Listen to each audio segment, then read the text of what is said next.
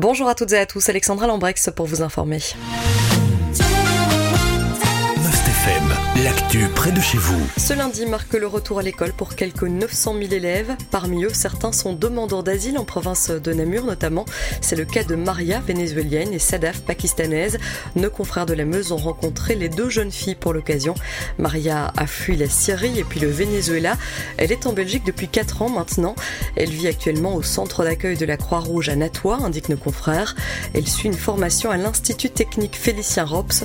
Pour elle, c'est une chance. Elle souligne la sécurité dont elle bénéficie en Belgique et qu'elle n'avait plus la chance de connaître au Venezuela.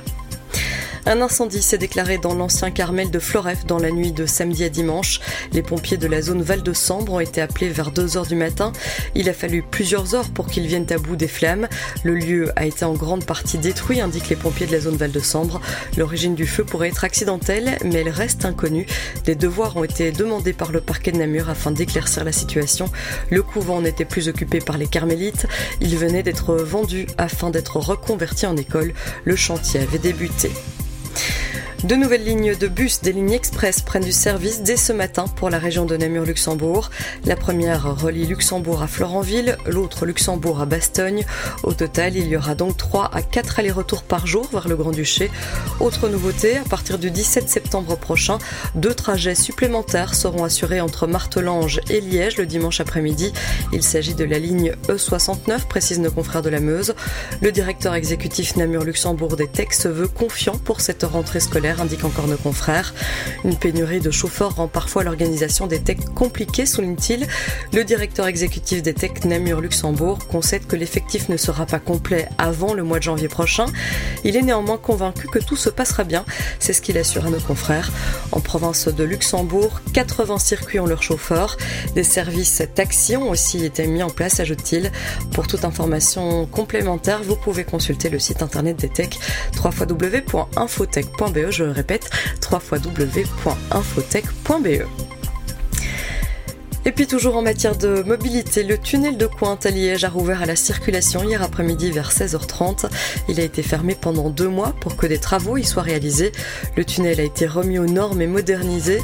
Une protection passive au feu a été installée sur 19 200 mètres carrés de plafond, soit l'équivalent de trois terrains de football environ.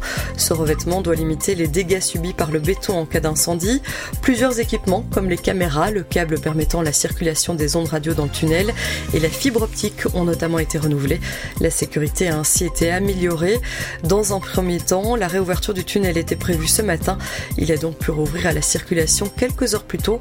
Il est désormais à nouveau possible de l'emprunter en direction du Luxembourg. Et puis sachez que l'autre partie du tunnel en direction de Bruxelles, cette fois-ci donc, subira un traitement similaire à l'été 2024. Enfin, le festival Les Solidarités s'est terminé hier soir. De vendredi à hier soir, ce sont 57 000 entrées qui ont été comptabilisées. Il s'agissait de la 9e édition, la première édition du festival sur le site du parc d'activités économiques Écolis à Soirlé. Pour rappel, l'événement a été obligé de déménager pour quelques années en raison de travaux réalisés à la citadelle de Namur. Pour les organisateurs, la relocalisation du festival est un pari réussi. La journée qui a rencontré le plus grand succès est celle de samedi, avec notamment les rappeurs français Big Flo et Oli à la toutes les places étaient vendues avant le début du festival. Le public a aussi répondu largement présent hier. Pas moins de 19 000 entrées ont été comptabilisées. Sur scène, ce sont les artistes Louise Attaque, Stéphane Echer ou encore Tamino qui se sont succédés. Et voici pour ce qui est de l'actualité en province de Namur et de Luxembourg. Je vous souhaite de passer une excellente journée à l'écoute de Must FM. L'info proche de chez vous, aussi sur mustfm.be.